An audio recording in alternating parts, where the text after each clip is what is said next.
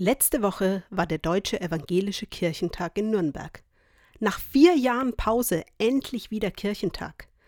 Kirchentag bedeutet nicht, einen Tag in der Kirche zu verbringen.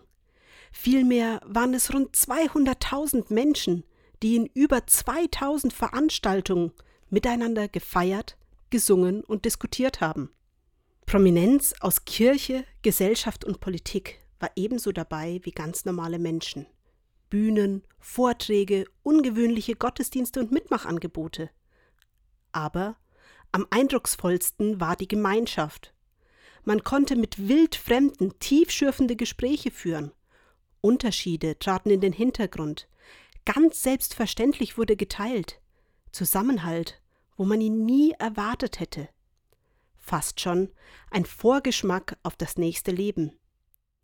Kirchentag lässt sich schwer beschreiben. Man muss ihn mal erlebt haben, um zu verstehen, was dort passiert. In jedem Fall macht er Mut, schenkt Energie und jede Menge Hoffnung. Frei nach der Losung des Kirchentags, jetzt ist die Zeit, sollten wir weiterhin im Alltag versuchen, mehr zu hoffen, zu glauben und zu machen.